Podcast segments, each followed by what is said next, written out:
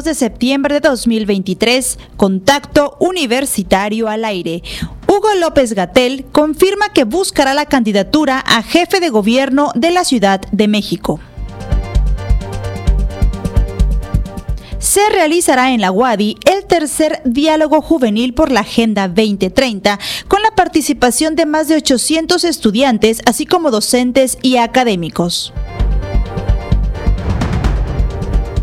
El Centro de Investigaciones Regionales invita a la segunda edición del diplomado en biociencia, forense con énfasis en genética, microbiología y entomología. y platicaremos sobre los riesgos del uso de vapeadores con el maestro Inti Barrientos Gutiérrez del Instituto Nacional de Salud Pública. Con esta y más información arrancamos Tacto Universitario.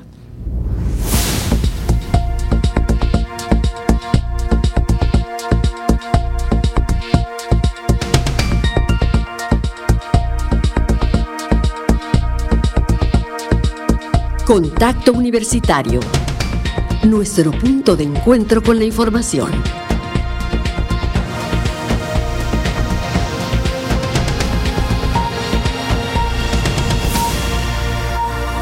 Contacto Universitario muy buenas tardes. Hoy 22 de septiembre, una emisión más de Contacto Universitario, transmitiendo desde Radio Universidad. Les saluda Jensi Martínez a nombre de las personas que integramos este equipo informativo.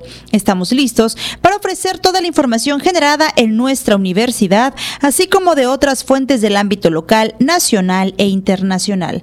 Continúe con nosotros, le tenemos la información más relevante de este día. Y dando inicio con esta información, el presidente Andrés Manuel López Obrador reveló que el subsecretario de Salud, Hugo López Gatel, le informó de sus intenciones de renunciar al cargo para buscar la candidatura de Morena para la jefatura de gobierno de la Ciudad de México.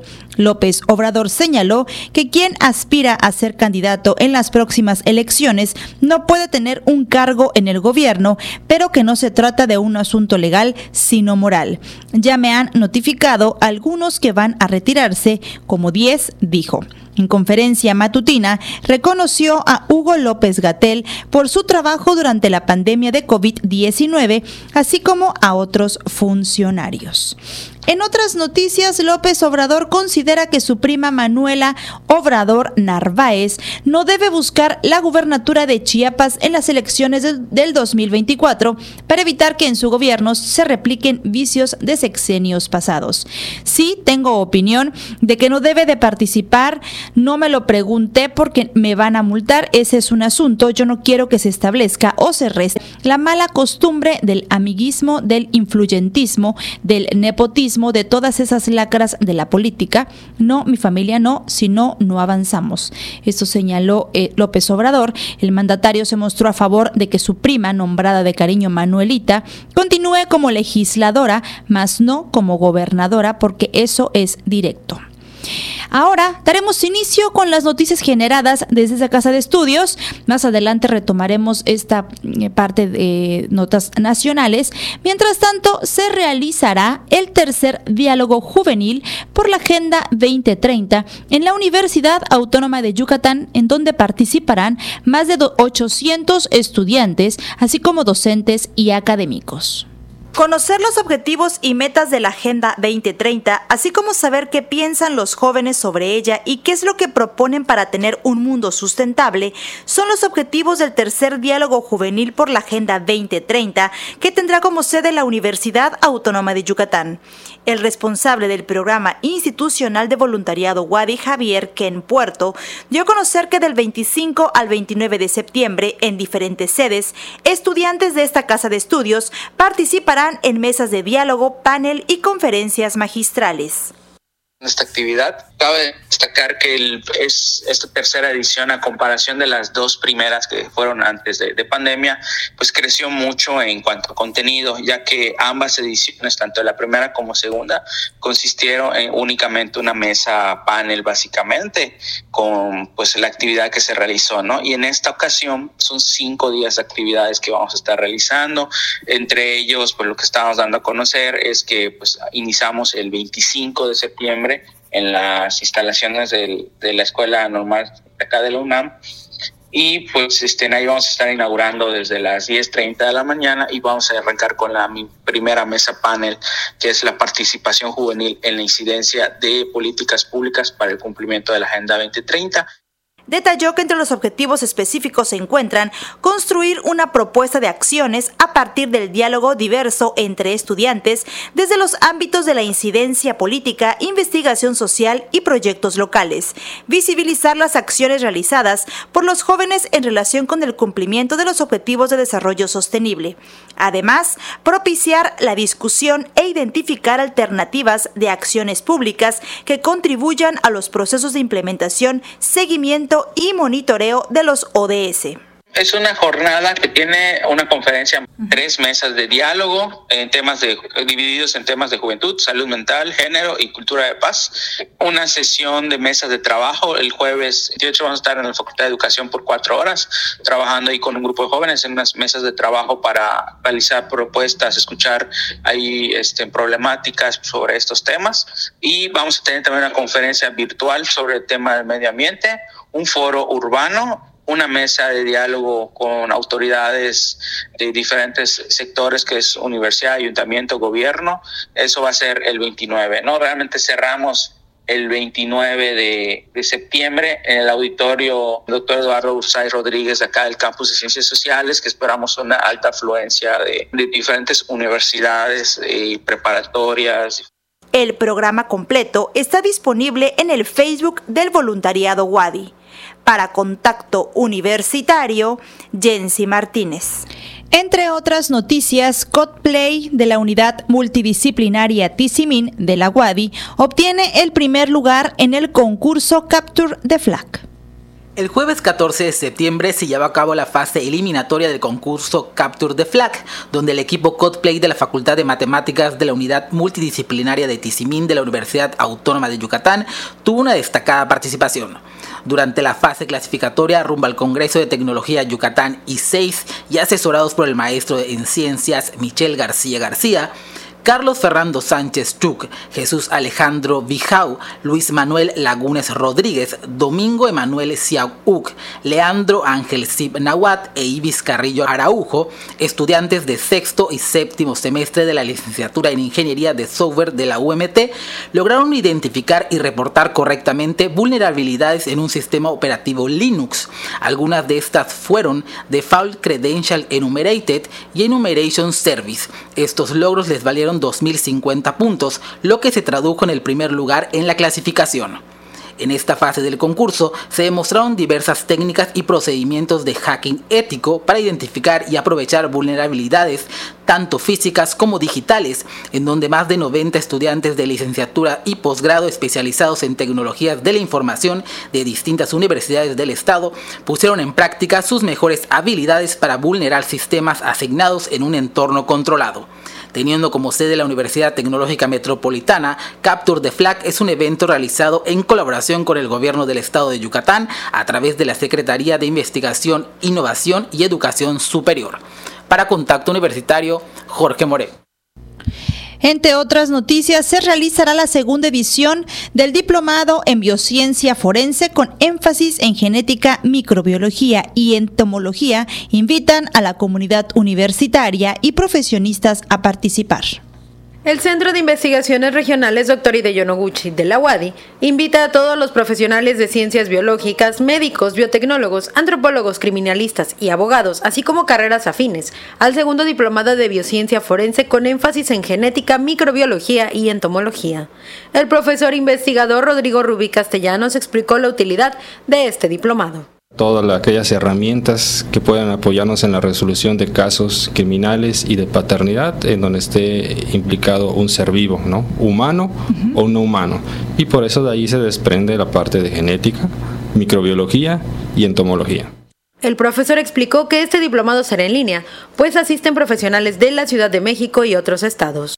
El diplomado va a constar de cuatro módulos. Iniciaremos con la parte de genética, después continuaremos con microbiología y después dos módulos seguidos de entomología, ¿no? una parte teórica y una parte más más práctica. Esperamos terminar, el, iniciamos el 22 de septiembre y está estipulado concluir el día 27 de abril de 2024.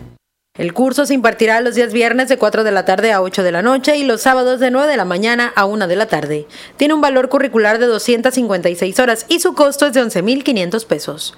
Para mayores informes sobre inscripciones o cupos pueden comunicarse al 9991 97 62 83 o enviar un correo electrónico a cir.educacioncontinua.wadi.mx. Para Contacto Universitario, Karen Clemente. Continuando con más información, celebran 15 y 28 años de trayectoria musical dos de los programas que se transmiten a través de Radio Universidad. Los programas Radiación y El Universo de los Niños, que se transmiten a través de Radio Universidad, celebrarán 15 y 28 años de emisión respectivamente, con exposiciones, conciertos y actividades para las y los pequeños. En rueda de prensa realizada en el Salón Eduardo Ursáis del Centro Cultural Universitario, la titular del espacio El Universo de los Niños, Eugenia Rivero Guzmán, anunció que el domingo 24 de septiembre a las 12 del día en el Teatro Felipe Carrillo Puerto se realizará el evento con un concierto de la banda sinfónica de la décima región militar y la participación de una maga entre otros actos. Para invitarles a esta gran celebración 28 años, que bueno, 28 años, ¿cuánto no podríamos este, contar en 28 años de anécdotas de, chicos que se han que han apostado a la carrera de comunicaciones precisamente por la radio, por escuchar la radio.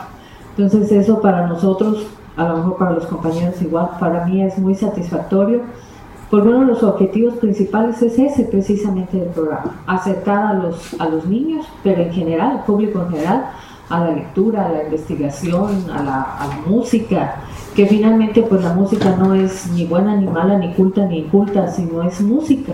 Y eso es lo que nos provoca a todos el tener este, pues este, esta necesidad de ofrecer, sobre todo a los niños, que es un, es un público muy especial, es un público muy particular, que ellos, bueno, si dicen me gusta, me gusta si no me gusta, no me gusta y no lo siguen escuchando. En su turno, el titular del colectivo Radiación, Carlos Herrera, detalló que el viernes 22 del presente mes, en punto de las 19 horas, en dicho teatro, se realizará el concierto Three Ways of Desolation 2 resaltó que la asociación ha reunido a jóvenes de diferentes géneros musicales, ofreciendo la oportunidad a bandas locales de transmitir su música. Además, comentó que desde 2008 este grupo ha impulsado diversos proyectos culturales, tanto en Mérida como en otros municipios del estado, principalmente relacionados a las expresiones juveniles urbanas. Por otro lado, el responsable de Radio Universidad, Andrés Tinoco Ceballos, comentó que estos programas tienen como objetivo la difusión, gestión y promoción cultural por medio de la comunicación social responsable a través de la emisora de la Guadi en el 103.9 FM, 1120 AM y el 94.5 FM en Tizimín, así como producir otros proyectos donde convergen diferentes formas de expresión. Para Contacto Universitario, Jensi Martínez.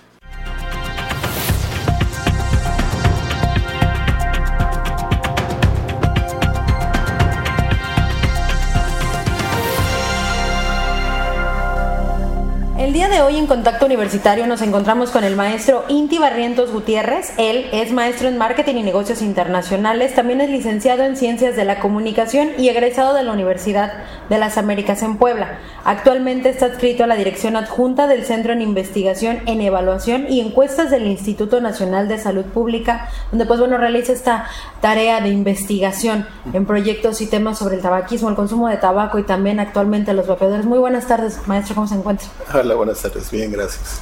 Pues bueno, el día de hoy nos encontramos con usted porque va a dar una plática justamente y me gustaría preguntarle en este sentido, ¿de qué hablamos cuando hablamos de los vapeadores, maestro?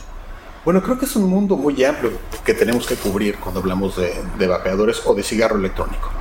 Em, creo que gran parte del problema tiene que ver con el consumo adolescente, es decir, a pesar de que ese tipo de productos se vende o se promociona como algo para adultos, como algo para fumador viejo que quiere dejar de fumar, la realidad es que una buena parte de estos acaba en manos de adolescentes que están teniendo un primer consumo y que se están eh, enganchando en la adicción a la nicotina a partir de ese tipo de, de, productos. Entonces, creo que desde ahí tendremos que partir y bueno, de toda la construcción que tiene que ver con qué hacemos con esos productos, por qué surgen estos productos y cómo se han ido desarrollando para eso, para enganchar a más gente en la adicción a la nicotina.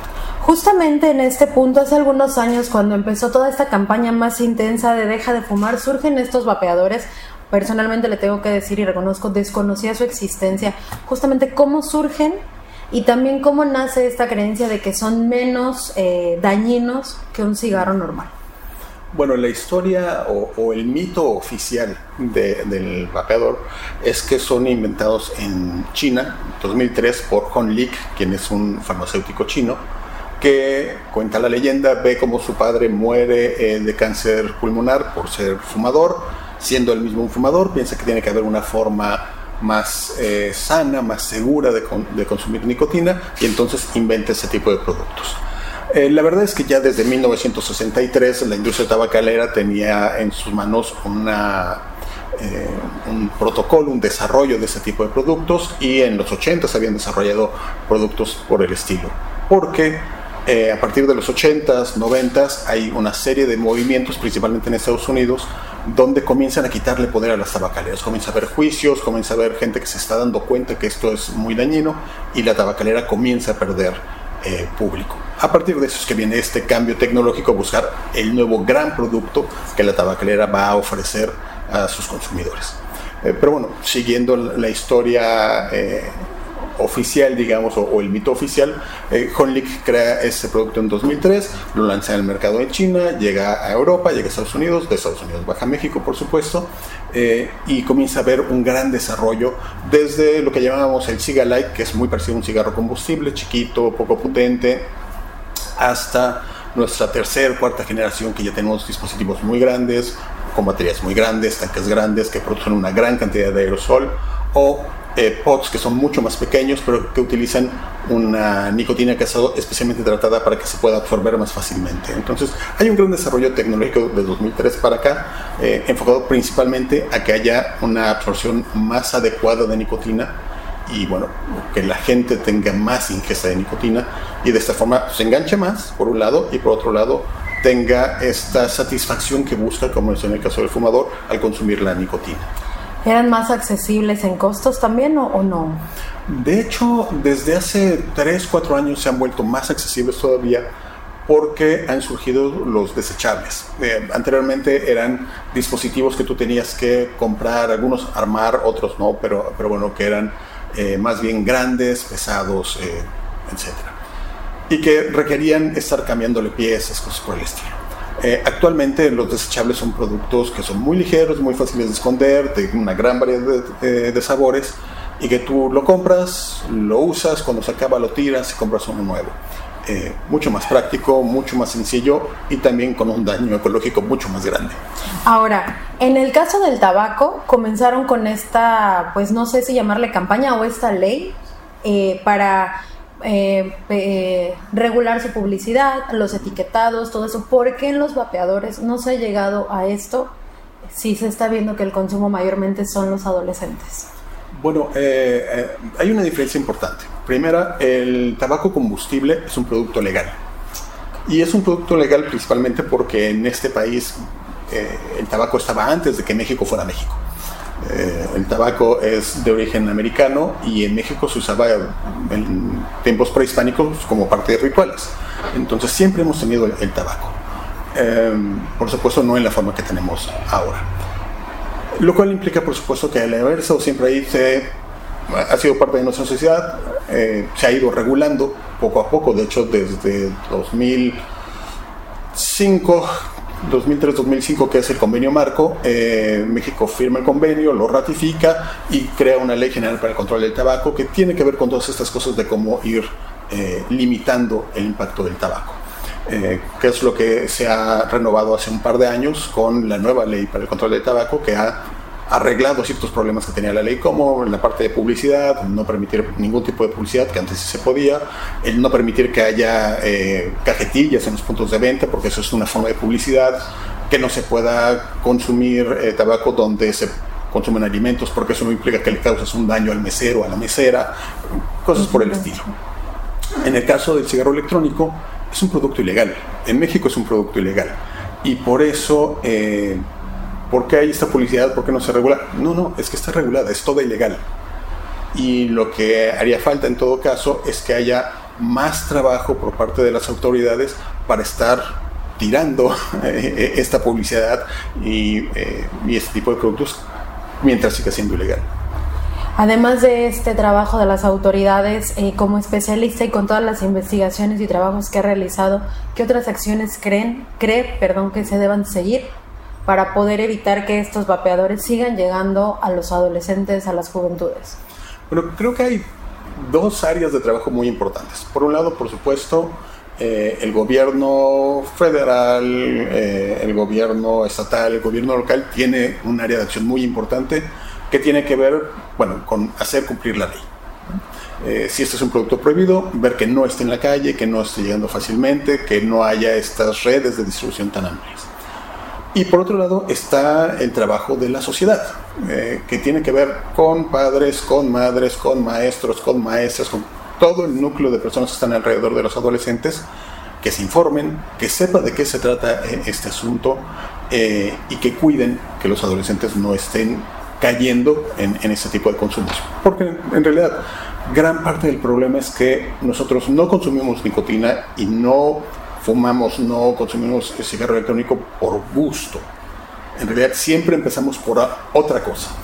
Eh, por ser aceptado socialmente, por cumplir un rol, por tener una idea de cómo debe ser lo que yo haga para poder funcionar en, sociedad. Entonces, bueno, hay formas de estar trabajando la parte de salud mental, la parte de eh, los roles que están alrededor de la sociedad para proteger a los adolescentes contra este consumo. Y en la forma más rápida e inmediata es, bueno, saber que ese tipo, ese tipo de productos existe, que son dañinos, que son adictivos y que no tienen ningún lugar en las manos de adolescentes y actuar en consecuencia. ¿Hay algún rango, de acuerdo a estos trabajos que usted ha realizado, hay algún rango específico de edad en el que se consume más? No sé, por ejemplo, alguna edad específica en la que inician los jóvenes a consumir estos vapeadores. Bueno, eh, desgraciadamente nosotros lo que hemos visto es que el, el inicio en el consumo es un inicio bastante temprano. Tenemos gente que está experimentando con ese tipo de productos desde los 12, 13 años. Eh, generalmente el consumo está un poco más hacia la adolescencia, un poco más tardía, 16, 17, pero vamos, en realidad hay experimentación, hay consumo desde edades mucho más tempranas, lo cual implica, por supuesto, que padres, madres, maestros, maestras y todas las personas alrededor de los adolescentes tienen que estar pendientes para ver en qué momento hay cambios en ellos que indiquen que... Eh, que hay un consumo de ese tipo de sustancias que son adictivas. Ok, ahora, pues sabemos que no solamente en vapeadores tiene usted trabajos, también aquí, de acuerdo con su currículum, pues tiene justamente estos temas de publicidad, empaques, etiquetado en, el, en, tabaco, ahora sí que en la venta de cigarros. ¿Cómo está el panorama del tabaquismo en México? Bueno, el tabaquismo en México desde hace casi 20 años ha ido disminuyendo muy, muy, muy lentamente, mucho más lento de lo que, de lo que quisiéramos, eh, pero ha ido disminuyendo.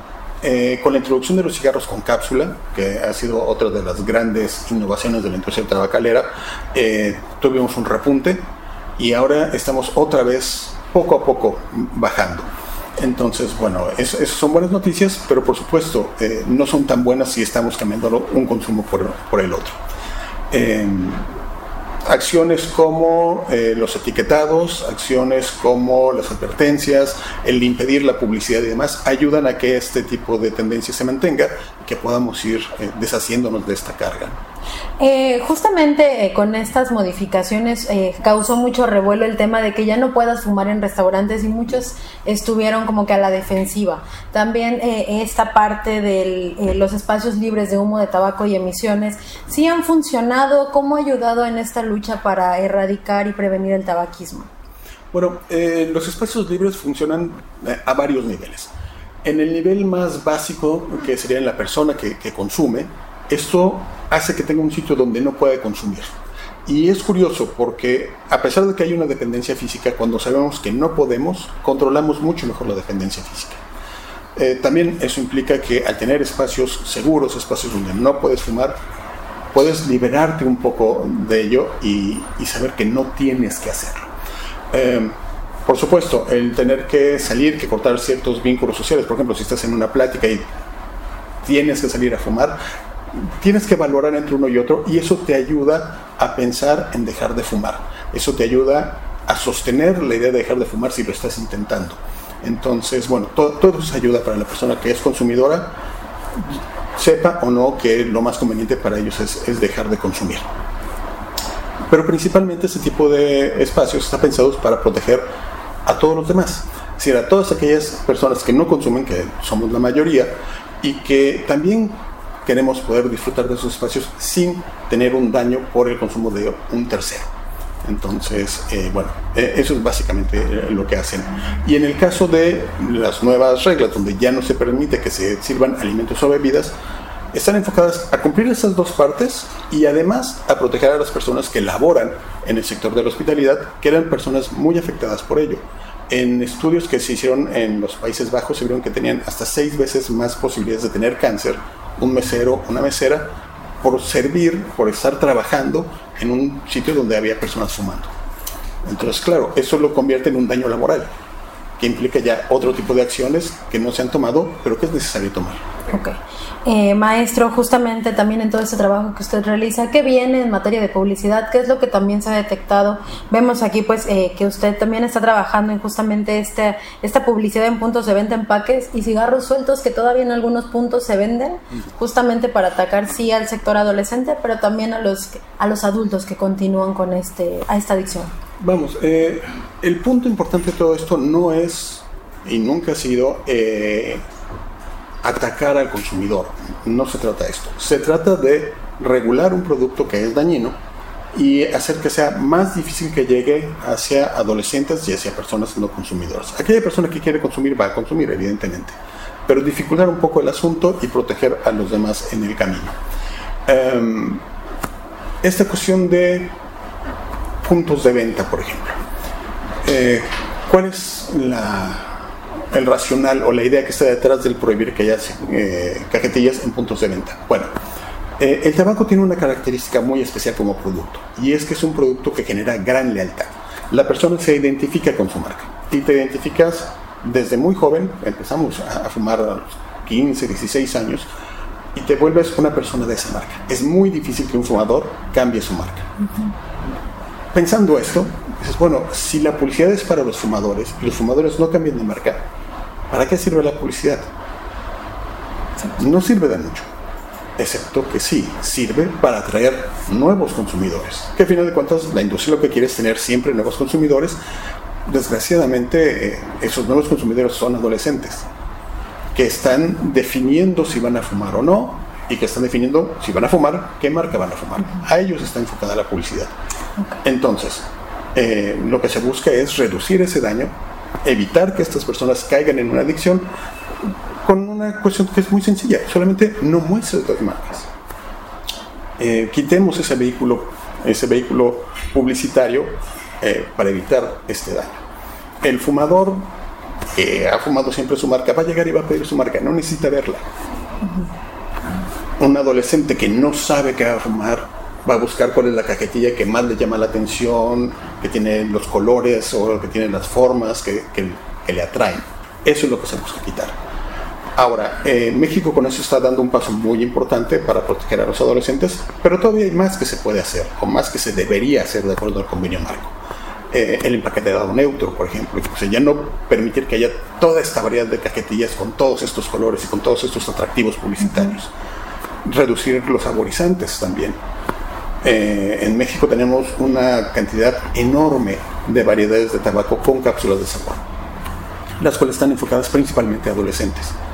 Entonces, poder quitar todo este tipo de atractivos extra ayudaría a que vaya bajando la cantidad de adolescentes que es reclutada y de esa forma ir disminuyendo la cantidad de gentes que están fumando. Ok, perfecto, pues maestro, muy interesante todo lo que nos puede compartir el día de hoy, sobre todo pues por todas este, estas investigaciones que usted ha realizado. No sé si hay algo más que considere igual relevante que nos quiera compartir. Bueno, creo que lo más importante que hay que saber respecto al tabaco es que es un producto que no te da nada bueno y que te genera un gran daño. Eh, el tabaco, que es el único producto que usado como el fabricante eh, lo manda, eh, acaba matando entre la mitad y una tercera parte de sus consumidores. Y los otros acaban teniendo afectación en su salud siempre, mayor o menor. Entonces, lo mejor que puedes hacer es dejar de fumar. Si fumas, lo mejor que puedes hacer es dejar de fumar. Si no fumas, no te acerques. No te hace falta, no te va a hacer más atractivo, no te vas a hacer más interesante, no te va a hacer, no te va a otorgar nada. Entonces, no lo hagas. Y lo mismo ocurre con el cigarro electrónico, los dispositivos de vapeo.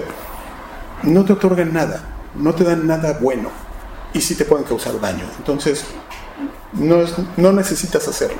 La inmensa mayoría de la gente no necesita ni consumir nicotina ni consumir ninguna otra droga. Entonces, es mejor así, es mejor no consumir.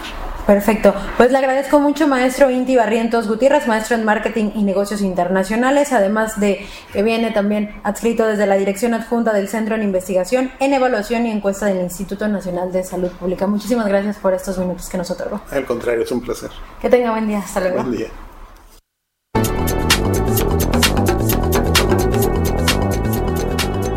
Comité Institucional para la Atención de Fenómenos Meteorológicos Extremos de la UADI informa que este viernes 22 de septiembre tenemos un ambiente caluroso con cielo medio nublado y posibilidad de lluvias. La máxima temperatura estará en 37 grados Celsius y la temperatura mínima será de 22 grados en el amanecer de mañana sábado. En la ciudad de Mérida, centro y oeste, la temperatura máxima será de 37 grados y la mínima de 23.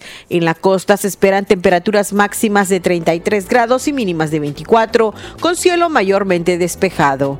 En el sur y sureste del estado la temperatura más alta será de 36 grados y las mínimas de 23. El cielo estará medio nublado y con posibles lluvias. En el este y noreste de Yucatán tendrán como máximo 35 grados y una temperatura mínima de 23. Para Contacto Universitario, Elena Pasos.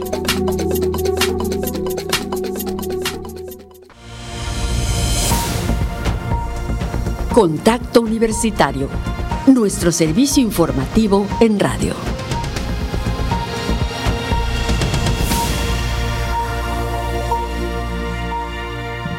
Y estamos de vuelta en nuestro noticiero Contacto Universitario. Son las 14 horas con 39 minutos y continuamos con más información. El rector de la Universidad Nacional Autónoma de México, Enrique Graue, declinó dar una opinión sobre el caso del supuesto plagio en el informe de titulación de la senadora Xochitl Galvez Ruiz.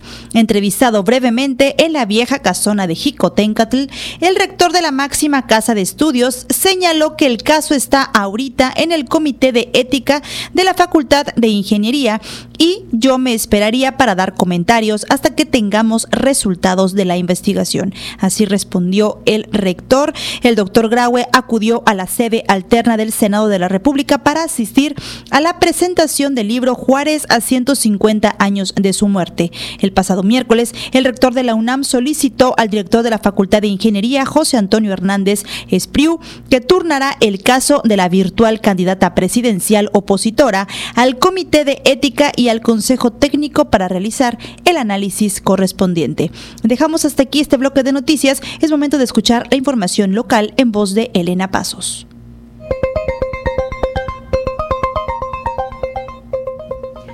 En información local, Yucatán no solo se mantiene como la entidad más segura de todo el país, sino Doctor, que en agosto tardes. superó su propio récord y registró la cifra de incidencia delictiva más baja en su historia, según indica un comunicado del gobierno estatal. Se dijo que la entidad obtuvo una tasa de 116.92 delitos por cada 100.000 habitantes. Cifra más de nueve veces menor a la registrada a escala nacional que fue de 1.117.39 delitos por cada 100.000 habitantes. Acorde con el reporte de incidencia delictiva de agosto, el Secretariado Ejecutivo del Sistema Nacional de Seguridad Pública señaló que Yucatán continúa en el primer lugar nacional con menor incidencia delictiva.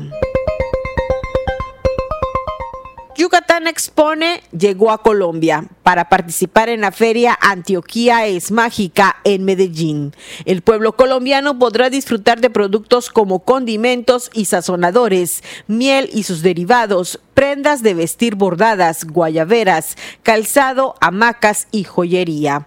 En el acto de inauguración, la directora de Proyectos Especiales y de Apoyo a la Mujer Empresaria de la Secretaría de Fomento Económico, Ana Sansores Bernés, indicó que es la primera ocasión que Yucatán Expone sale del país, permitiendo a las pequeñas y medianas empresas participantes la oportunidad de posicionar sus productos en un nuevo mercado. En 2022, la feria cultural se realizó en los estados de Durango, Jalisco, Chihuahua y Aguascalientes, así como en algunas alcaldías de la capital del país, como son Coyoacán, La Magdalena Contreras y Álvaro Obregón. Para Contacto Universitario, Elena Pasos. Y el día de hoy nos enlazamos vía telefónica con el profesor investigador titular de la Unidad de Proyectos Sociales de la Coordinación General del Sistema de Posgrado e Investigación de la Universidad Autónoma de Yucatán. Él es el doctor Samuel Yud. Muy buenas tardes, doctor, y bienvenido. Muy buenas tardes, Yancy. Un gusto estar aquí y un saludo a, todos los radios escuchas. Muchas gracias por tomarnos esta llamada, doctor. Y le marcamos porque queremos que nos comparta el trabajo en conjunto que se realizó con la Escuela Nacional de Estudios Superiores Unidad Morelia y el Centro de Estudios Mexicano y Centroamericano. Sí, hace pues unos meses publicamos una, una guía eh, llamada Ecoturismo Comunitario del Sureste de México, que es el resultado de un proyecto de investigación que realizamos con el doctor Maxim Kiefer, eh, que está trabajando en la Escuela Nacional de Estudios Superiores eh, en Morelia, de la, de la UNAM, de la Universidad Nacional Autónoma de México, y es un proyecto que tenía como objetivo pues censar eh, un cierto número de empresas sociales, de empresas de la economía social que se dedican justamente a lo que llamamos eh, ecoturismo eh, comunitario, ¿no? Entonces, pues, ¿de qué hablamos cuando hablamos de ecoturismo comunitario? Primero, hablamos de un turismo que es respetuoso de los valores de las comunidades, ¿no? Un turismo que está basado en las estructuras sociales de comunidades eh, indígenas eh, o, rurales, por ejemplo. Eh, también hablamos de economía social, es decir, que pues es un turismo que se basa sobre una gestión colectiva. puede ser cooperativa, puede ser comunal, puede ser heredal o familiar, ¿no? Eh, una economía que realmente representa una contribución activa a la economía local. Y eh, también, pues, un aspecto importante es que estas actividades de turismo se llevan a cabo en eh, una propiedad comunal y los medios de producción de los servicios turísticos pertenecen justamente este colectivo, ¿no? También eh, los criterios de protección del medio ambiente pues son, son importantes, ¿no? O sea, existe un respeto y una valorización del patrimonio biocultural, eh, acciones eh, de conservación y en pro de la biodiversidad o de educación ambiental y pues las actividades, las infraestructuras y el equipamiento son amigables con el medio ambiente, ¿no? Y por fin, y creo que lo más importante, existe un control de la actividad turística realmente por las sociedades locales, ¿no? Que sea a través de la toma de decisiones colectiva o también, eh, pues, en, eh, en la, a través de la tenencia de la tierra que está en manos de los actores locales, ¿no? Es decir, pueden ser en comodato con el ejido eh, o, con los bienes mancomunados y o a veces con autorizaciones federales para operar, pues, en algunas ANPs, ¿no? Pero este aspecto de, de control de la actividad por, por los locales es eminamente importante. Doctor, ¿cómo nace esta colaboración y cuál fue el objetivo de realizar esta investigación en el sureste de México? Bueno, teníamos colaborando con Maxim desde, desde 2012. Eh, habíamos dialogado en diferentes eventos eh, académicos y eh, pues habíamos visto que faltaba justamente, o que una de las dificultades del sector que estudiamos justamente es el acceso al mercado, ¿no? Y puede ser, o sea, mecanismos de promoción o mecanismos de comercialización, ¿no? Entonces, pensamos que como investigadores, eh, comprometidos, eh, pues uno de nuestro papel estaba justamente eh, apoyar pues a la promoción de este sector, ¿no? Entonces eso fue la, la idea principal que nos guió y pues a raíz de eso pues armamos un equipo de investigación tanto estudiantes de, la, de la ENES Morelia, estudiantes de la, de la licenciatura en turismo de la UADI y de otras instituciones del Colegio de la Frontera Sur, por ejemplo, o del Colegio de Postgraduados en Veracruz. ¿no? Y entonces, pues decidimos como representar de alguna forma pues el sureste de México con los tres estados de la península, pero también con Tabasco, Chiapas, Oaxaca, Veracruz y Puebla, ¿no? Inventaríamos, pues, al final en esta guía, eh, pues el lector podría podrá encontrar 40 eh, iniciativas, 40 proyectos, 40, 40 ideas de vacaciones, de alguna manera. ¿Qué, algunas, adelántenos algunas que pueden encontrar en este libro. Pues eh, ahorita estamos, estamos hablando de Yucatán, pues por ejemplo está eh, el caso de Punta Laguna, de la cooperativa eh, Naritucha, eh, que está ubicada en el municipio de Valladolid, el cenote ecoturístico Iscanche, que está ubicado en el municipio de Temozón, al norte de Valladolid, cerquita de, la zona arqueológica de Ekbalam. Es el caso también de las cabañas de Ekbalam, por ejemplo, o puede ser también el centro Tacbeja, eh, que está ubicado eh, en, en eh, puede ser también el, el cenote eh, en, en, la localidad de Yoxonot Carretero, en el municipio de Yaxcaba. El Ejido San Crisanto, el, el proyecto de apiturismo Sinonche, o también lo que desarrollan los compañeros de la cooperativa Yaxtequit en Tequit, que está basado sobre el turismo cotidiano. ¿no? Realmente, pues esta guía es una invitación a viajar tal vez de, de manera diferente. Claro, y como usted siempre se ha enfocado mucho en el ecoturismo yucateco, las, las investigaciones, y por lo que siempre lo hemos buscado ustedes, por eso, por las investigaciones que usted realiza aquí, tanto en Mérida como en Yucatán, sobre todo este tema del ecoturismo. Así es, o sea, la idea es que a raíz del, del COVID eh, lo que nos hemos dado cuenta es que hubo una evolución eh, en, el, en las costumbres de, de, viajar, de desplazarse, ¿no? Y entonces, pues esta guía responde también pues a la necesidad eh, de viajes que sean mucho más locales, ¿no? O sea, al final no tenemos la necesidad de tomar el avión para ir a descubrir a veces lugares que a la vuelta de la eh, de la esquina eh, no los conocemos, ¿no? Entonces, o sea, realmente este guía el objetivo que persigue este guía em, es justamente pues de promover lugares que tal vez eh, no son tan conocidos, ¿no? Pero también pues, o sea, no están ubicados tan lejos de los diferentes centros urbanos del sureste de México pero son hermosos y maravillosos y que podemos conocerlos para ir más seguido, ¿no? Así es, así es. Y más que todo, pues benefician eh, a eh, las sociedades locales que operan estos lugares, eh, pues justamente de manera colectiva y de manera organizada, ¿no? Y eso, pues, frente a todos los desafíos que están por venir aquí en la región, pues es algo importante también, pues, de ir cuestionando el modelo de desarrollo turístico, ¿no? Y entonces, pues, a través de estas cooperativas tenemos la posibilidad, pues, de otros lugares de esparcimiento, pero, o sea, de nuevo, remunerando a los que viven en el lugar. Así es. Doctor, ¿dónde podremos encontrar esta guía?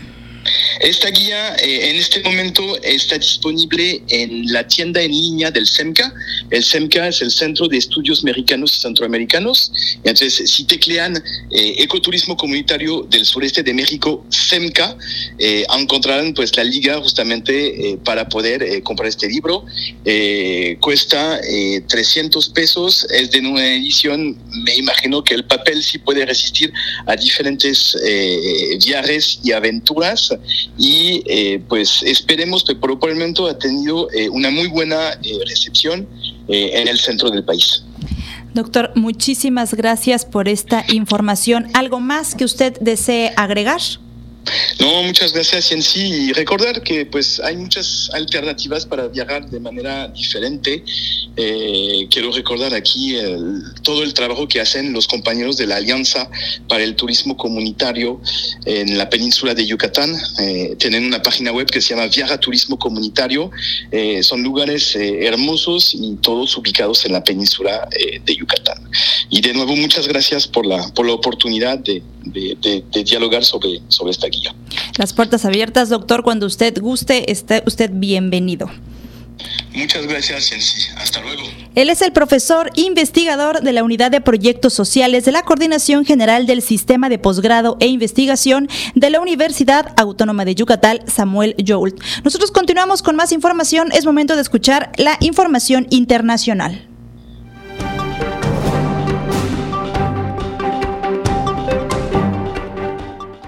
En el ámbito internacional, la presidenta de Honduras, Xiomara Castro, visitará este sábado la ciudad fronteriza estadounidense de McAllen, en Texas, para abordar la cooperación entre su país y Estados Unidos a la hora de reducir la inmigración irregular, informó este viernes el Departamento de Seguridad Nacional estadounidense. Castro estará acompañada por el secretario de Seguridad Nacional estadounidense, Alejandro Mayorkas. El comunicado precisó que además de hablar de la continua cooperación bilateral en la reducción de una migración irregular de una manera más segura, ordenada y humana, Mallorca supervisará las operaciones de control de la frontera suroeste y destacará las vías legales como una alternativa a los contrabandistas. El viaje se produce en un momento en que la frontera sur de Texas se encuentra en estado de emergencia en el sector de Eagle Pass por una nueva llegada masiva de migrantes, dos de los cuales han muerto en su intento de cruzar el Río Grande.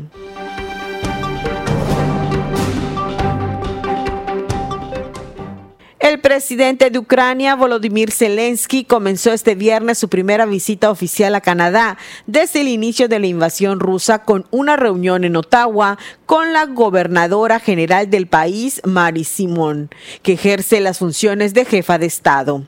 Asimismo, el primer ministro de Canadá, Justin Trudeau, y Zelensky celebrarán una reunión bilateral en la que abordarán la guerra en Ucrania. Está previsto que los dos gobernantes firmen un acuerdo para el fortalecimiento de las relaciones económicas entre Ottawa y Kiev.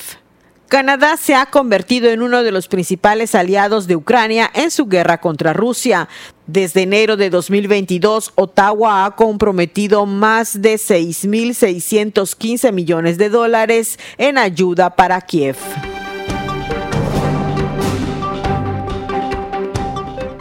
El presidente chino Xi Jinping mantuvo hoy una reunión en la ciudad de Hangzhou este con su homólogo sirio Bazar al-Assad, en la que ambos mandatarios anunciaron el establecimiento de una asociación estratégica que marcará un hito en sus relaciones. El líder chino aseguró a su par árabe que su país está dispuesto a seguir colaborando con Siria ante una situación internacional plagada de inestabilidad e incertidumbre. Por su parte, el presidente sirio aseguró que para su país el establecimiento de una asociación estratégica con China será una oportunidad de fortalecer la amistosa cooperación bilateral y aumentar la comunicación y coordinación en asuntos internacionales y regionales. Tras su reunión, los mandatarios chino y sirio presidieron la firma de acuerdos de cooperación bilateral en materia económica y tecnológica, así como en el ámbito de las nuevas rutas de la seda. Para Contacto Universitario, Elena Pasos.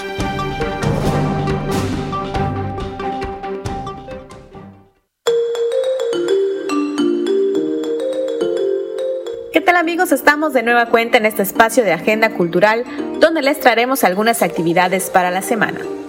Como cada semana, el Centro Cultural José Martí abre sus espacios a talleres artísticos que fomenten la creatividad y programas para visibilizar el quehacer de escritoras y escritores y el fomento a la lectura. No se pierdan el taller de manualidades, banderines a las 9 de la mañana y diverticiencia, pelotas flotantes a las 10.15 de la mañana con el maestro Wilbert Cámara.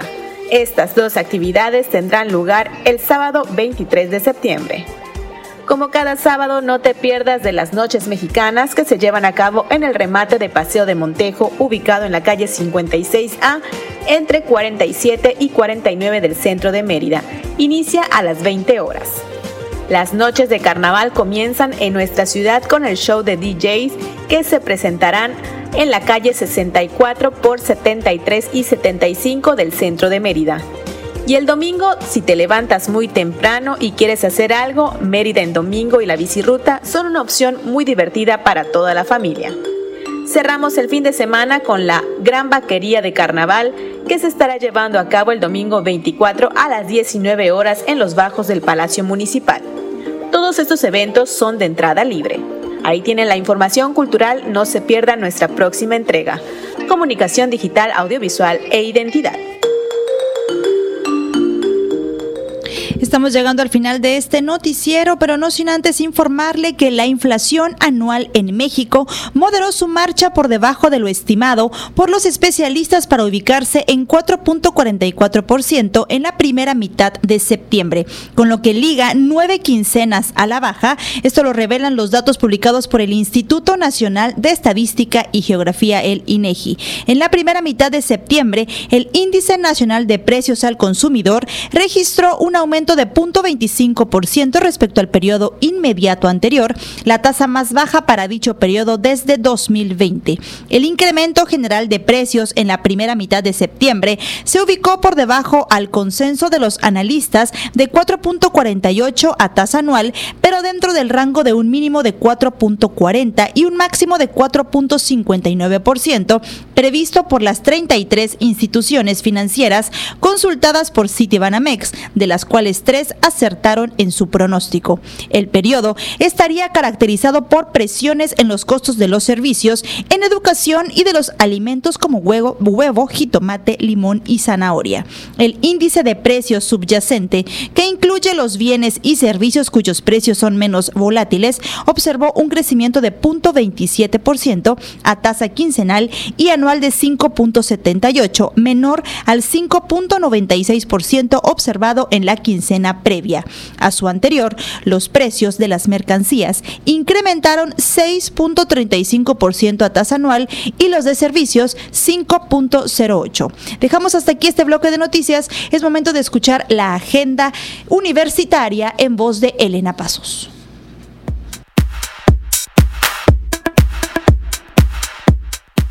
Amigos, enseguida les presento las próximas actividades de nuestra Universidad Autónoma de Yucatán. Atención a la comunidad Wadi. El próximo viernes 29 de septiembre del 2023, la magia de la música clásica nos une. Acompáñanos en la Sinfónica Especial para Estudiantes y Personal Wadi. Cupo limitado. Regístrate en el correo speraza.correo.wadi.mx o con los coordinadores culturales de tu escuela. El acceso comienza a las 8.30 de la mañana. No olvides llegar temprano para que no te pierdas de esta experiencia inolvidable. El Comité de Cultura del Campus de la Salud les invita a participar en el Croquetón 2023. Lo recaudado será donado a la Asociación Evolución Animal, que tiene más de 700 animalitos a su cargo para manutención. Para más información acerca de las actividades u otras maneras de apoyar, puedes consultar su página en Facebook Evolución AC. ¿Eres egresado de la Universidad Autónoma de Yucatán? Te invitamos a consultar los más de 25 cursos que el programa Egresado Jaguar tiene para ti. Puedes pedir información al teléfono 99 99 30 21 20 de lunes a viernes de 8 a 15 horas o escribir al correo seguimiento.egresados@correo.wadi.mx.